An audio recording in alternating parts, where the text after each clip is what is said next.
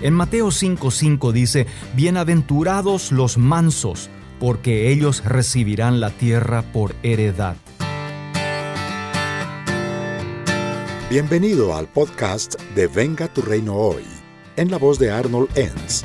Permite que el Espíritu Santo hable a tu corazón y a tu entendimiento al escuchar este mensaje. El término manso ha perdido en nuestra generación su significado. Si tú le pones como atributo a un hombre de que es manso, es como decirle que no es macho, no es hombre. No es algo que uno pondría en su hoja de vida y decir soy manso y humilde. Sabes, ser manso no es ser menso. Ser manso es tener bajo control los impulsos de la carne. Y cuando Jesús habló de este término, él decía, felices son aquellos que tienen bajo control sus propios impulsos. Entonces, ¿cómo puedo llegar a tener la cualidad de ser manso? En primer lugar, cuando alguien te atiende, sé complaciente y no intransigente. El secreto para recibir un buen servicio es tratar a las personas con respeto y no con exigencias desmedidas. El intransigente con sus impulsos quiere imponer su agenda. Cree que la exigencia debería dar como resultado un buen servicio. Y en Filipenses 2, 4 al 5 dice, no se ocupen solo de sus propios intereses, sino también procuren interesarse en los demás. Luego, cuando alguien te decepciona, sé amable y no intratable. Todos experimentamos decepción de alguna persona en nuestra vida. Cuando las decepciones vienen a tu vida y las personas no cumplen con tus expectativas, sé amable, no intratable. En Gálatas 6.1 dice, hermanos, si alguno fuere sorprendido en alguna falta, deberían ayudarlo a volver al camino recto con ternura y humildad. Luego, cuando alguien te corrige, sé enseñable y no inaccesible. Ser manso significa que tienes una actitud de dejarte enseñar. La gente mansa está ansiosa por aprender. Las personas mansas no intentan fingir que lo saben todo. En Santiago 1.19 dice, todos ustedes deben ser rápidos para escuchar, lentos para hablar y lentos para enojarse.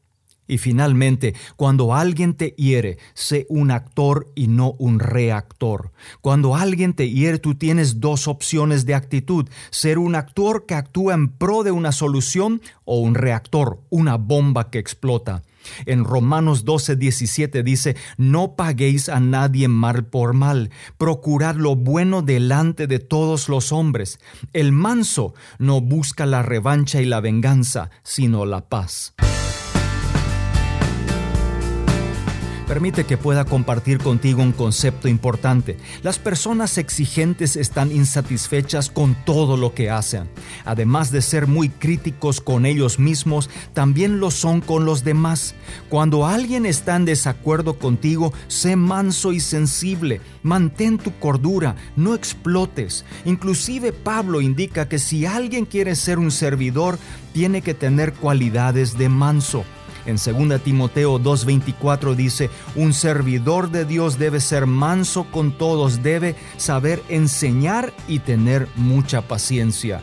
Sabes, no se trata de ser pasivo, ser una alfombra que todos puedan pisarte, dejar siempre que la otra persona se salga con la suya.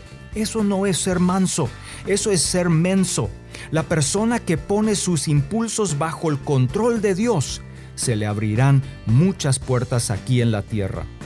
Permite que pueda hacer una oración contigo en este día. Señor Jesús, hoy vengo delante de ti para reconocer que necesito aprender de ti en cómo ser manso y humilde. Te pido perdón por no controlar, controlar mis impulsos y hoy me someto a ti y ayúdame con tu Santo Espíritu a ser manso. En el nombre de Jesús. Amén. Acabas de escuchar otra edición de Venga tu reino hoy, donde Arnold Enns presentó algunos principios que le ayudarán a ser un agente de cambio socioespiritual en su comunidad. Para leer artículos o recibir más enseñanzas, visite la página web www.vengaturreinohoy.com o búscalo en las redes sociales.